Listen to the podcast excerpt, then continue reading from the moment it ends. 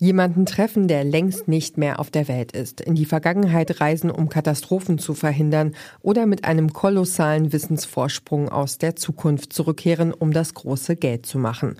Reisen in Raum und Zeit, das ist wahrscheinlich der älteste Traum der Menschheit. Zumindest was die Reisen in die Zukunft angeht, hat die Physik den Traum noch nicht ganz begraben. Und damit hallo und herzlich willkommen zum neuen T3N Wochenbriefing. Hier geht's heute um eine vierte Dimension bei Google Earth.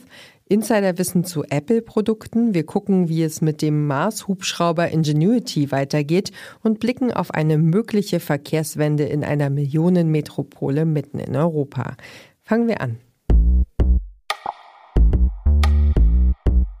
Alte Tondokumente, Fotos und Videos, das ist momentan die einzige Form der Zeitreise, die wirklich funktioniert. Darauf setzt auch Google. Das Unternehmen hat seiner Earth-Plattform das größte Update seit Jahren verpasst und einfach mal eine vierte Dimension hinzugefügt.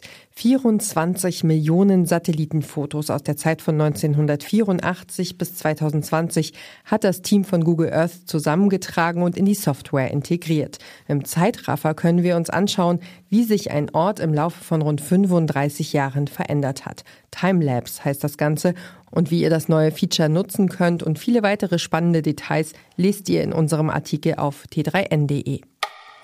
Für Apple-Fans zählen sie sicherlich zu den Höhepunkten im Jahr die Events, bei denen das Unternehmen aus Cupertino neue Produkte und Updates vorstellt. Schon vorab geht es in der Gerüchteküche heiß her. Unser Hardware-Redakteur Andreas Flömer weiß als Insider, welche Prognosen wahrscheinlich sind und womit wir eher nicht rechnen können. In seiner Analyse erklärt er, womit uns Apple neben neuen iPads noch überraschen könnte.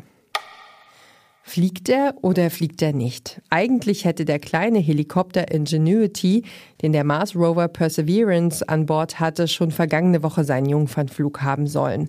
Softwareprobleme haben das verhindert. Die gute Nachricht, Forscher haben jetzt wohl eine Lösung gefunden und die scheint recht einfach zu sein nach dem Prinzip Schalten Sie das Gerät einmal aus und wieder an. Wie genau der Hubschrauber in den Flugmodus kommen soll und wann mit einem neuen Startversuch zu rechnen ist, lest ihr im Artikel von Jörn Brien. Weniger Autos, mehr Umweltschutz? Wenn es um solche Bemühungen geht, dann hört man aus Frankreich in letzter Zeit viele gute Nachrichten. So überdenkt Paris zurzeit das Verkehrskonzept und baut die Radwegeinfrastruktur aus. Dazu passt der neueste Vorstoß der französischen Regierung richtig gut. Ein Gesetzentwurf sieht vor, dass Französinnen und Franzosen bis zu 2500 Euro Zuschuss bekommen, wenn sie ein E-Bike kaufen, aber nur, wenn sie dafür ihren Verbrenner stilllegen. Dieter Peterreit hat die ganze Geschichte auf t3n.de aufgeschrieben. Und wie die Faust aufs Auge passt der Praxistipp der Woche, denn die Frage ist Paris à vélo oder doch eher das da Primicial Nostie? Wenn man wieder reisen kann natürlich. Du möchtest eingerostete Sprachkenntnisse auffrischen oder eine ganz neue Fremdsprache lernen. Zum Glück muss man dafür heutzutage nicht mehr ganze Abende in der Volkshochschule verbringen, sondern kann ganz bequem auf dem Sofa mit dem Smartphone loslegen. Aber welche App eignet sich für welche Bedürfnisse? Unser Autor Gregor Wolkenhaar hat in seinem Ratgeber zehn Anbieter verglichen. Und damit sage ich viel Spaß beim Stöbern auf t3n.de und in den Show Notes zu dieser Folge. Das war das T3N Wochenbriefing für heute. Danke fürs Zuhören. Kommt gut durch die neue Woche.